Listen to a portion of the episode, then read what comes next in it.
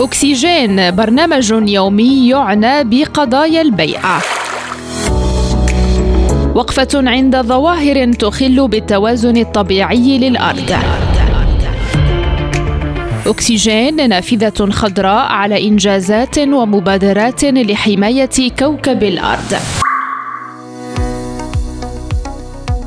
مستمعي ريم راديو أهلا بكم في حلقة جديدة من برنامجكم اليومي أكسجين كيف يمكنكم إنقاذ البيئة من منازلكم مستمعينا الكرام؟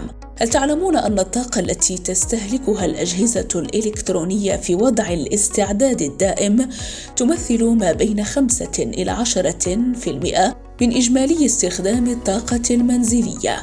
وبعد أن أصبح المناخ أحد أكبر التهديدات في حياتنا لم يعد أمامنا خيار سوى أن نقوم بدورنا لإنقاذ المستقبل وذلك عبر المساهمة في تحقيق الاستدامة البيئية داخل منازلنا وتقليل التكاليف وخفض التلوث للحفاظ على كوكب الأرض. ففي حين أن الأسر في المنازل مسؤولة عن 20% فقط من الانبعاثات السنوية، اتضح أن الذين يعيشون أسلوب حياة أكثر صداقة للبيئة يمكنهم أن يفعلوا شيئا ذا فائدة حيال تغير المناخ.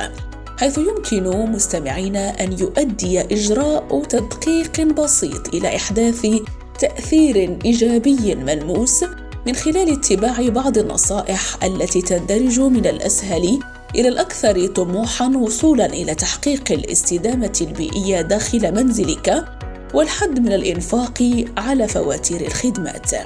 تأكد من العزل الجيد ومنع التسرب. فجودة العزل تقلل فقد الطاقة عبر النوافذ والأبواب والاستفادة من الستائر والأشجار يساعد على التحكم في درجات الحرارة المنزلية.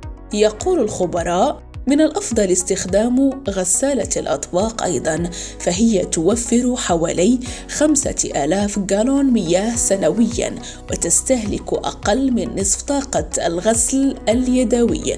أما بالنسبة لغسالة الملابس على سبيل المثال فنظرا لما تستهلكه من الكثير من الماء والكهرباء ينصح الخبراء بأن لا تزيد درجة الحرارة على 30 إلى 40 درجة مئوية على أبعد تقدير. كما يوصى مستمعين بفصل الأجهزة في حالة عدم استخدامها بواسطة مقابس الكهرباء الذكية التي يمكن برمجتها لإطفاء الأنوار والأجهزة غير المستخدمة لخفض استهلاك الطاقة. أيضا محاولة إدخال الأجهزة الشمسية فهي بدائل مذهلة يمكن أن تساعد في توفير الطاقة بطريقة آمنة وتوفر لك مستمعي الكرام الكثير من المال أيضا. إلى هنا نصل لختام حلقة اليوم.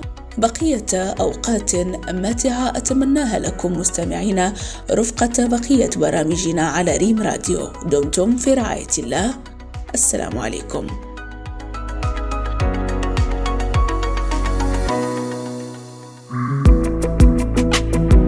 برنامج أكسجين ترقبوه كل يوم مع هاجر الراضي على إذاعة الأخبار المغربية ريم راديو.